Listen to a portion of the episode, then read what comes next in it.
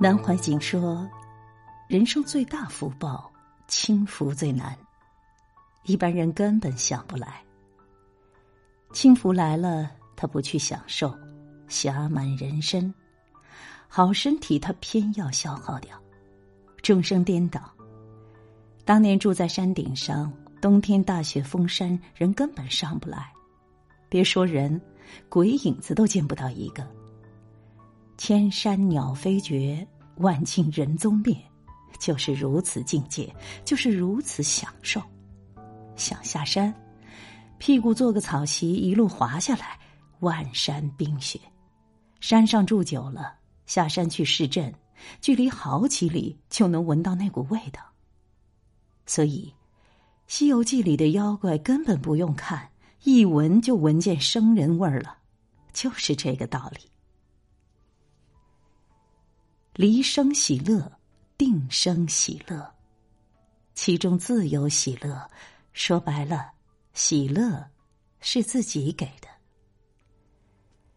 说早上阳气生，不能做耗精气神儿的事儿，诸如此类的劝告也顾不上了。人为了工作必须有所牺牲，惜命是不行的。修行的人要出家。首先就是避免家庭工作，对还有任务要完成的人来说，要有明知不可为而为之的决心。身体终究在发生根本性变化，很自然，自己会感受到。身体内部运行的速度有所减慢，有些存在已发生质的变化。绝不是三十出头时能熬夜、徒步峡谷、爬雪山的状态。